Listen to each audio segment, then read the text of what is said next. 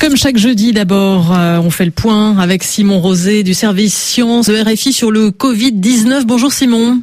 Bonjour Nathalie. Le coronavirus responsable de cette maladie a été découvert il y a plus de six mois maintenant, mais il reste encore beaucoup de questions. Par exemple, guérit-on vraiment du Covid-19 après l'avoir attrapé?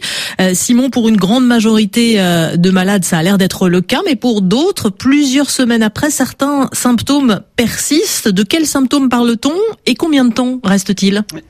Eh bien, plusieurs malades euh, témoignent en effet continuer de souffrir de difficultés respiratoires, de grosses, voire de très grosses fatigues. Et comme vous le disiez, ça peut durer jusqu'à plusieurs semaines après qu'elles ont guéri du Covid-19. Alors, après une infection virale, ce n'est pas forcément très surprenant, mais cette maladie est encore mal connue. Il s'agit donc de savoir à quoi on a affaire. Plusieurs hôpitaux ont ainsi mis en place des structures de suivi de patients une fois rentrés chez eux. C'est le cas de l'hôpital Avicenne à Bobigny.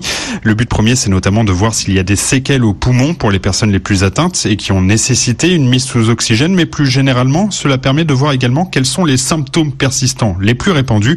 Olivier Bouchot y dirige le service des maladies infectieuses. Les plus fréquents, c'est euh, la, fatigue. Il y en a, il y en a quelques-uns qui disent avoir encore euh, la perte de l'odorat, ce qu'on appelle l'anosmie.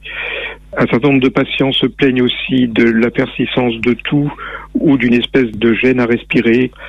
Euh, et puis quelques patients se plaignent de, de l'apparition euh, secondaire de petits boutons qui, euh, à l'observation, ne présentent pas de spécificité très particulière.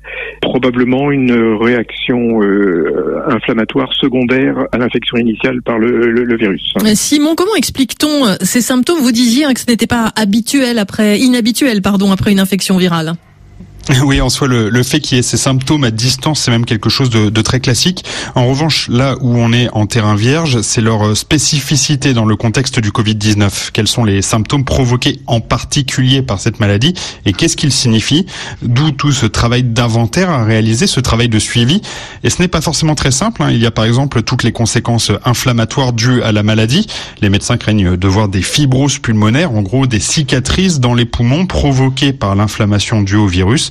Là, on est peut-être plus dans le registre des séquelles. Et il y a également tous ces autres symptômes dont la cause peut être plus compliquée à identifier. Olivier Bouchot.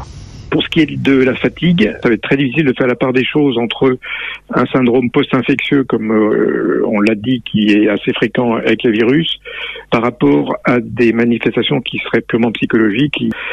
Alors, quand on parle de manifestations psychologiques, je ne veux pas dire évidemment qu'il s'agit de manifestations totalement inventé par les patients pour avoir un bénéfice euh, secondaire euh, X ou Y.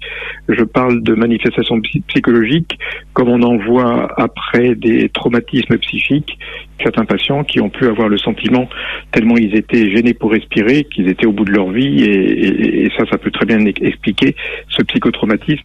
Et par définition, on ne sait pas encore combien de temps vont durer ces symptômes. Simon, euh, sait-on au moins s'ils sont répandus? Alors on commence à avoir une idée, effectivement, c'est l'un des objectifs des dispositifs de suivi dont on parlait, déterminer quelle est la part des personnes qui ont été contaminées qui en souffrent aujourd'hui. Les médecins de ville sont également mis à contribution pour ce recueil. Les premières données sont plutôt rassurantes puisqu'il semble qu'il s'agit d'une minorité de patients, principalement parmi les malades qui ont développé les formes les plus graves du Covid-19 lesquels patients doivent également faire face à un travail de rééducation qui commence car leur corps a été soumis à très rude épreuve.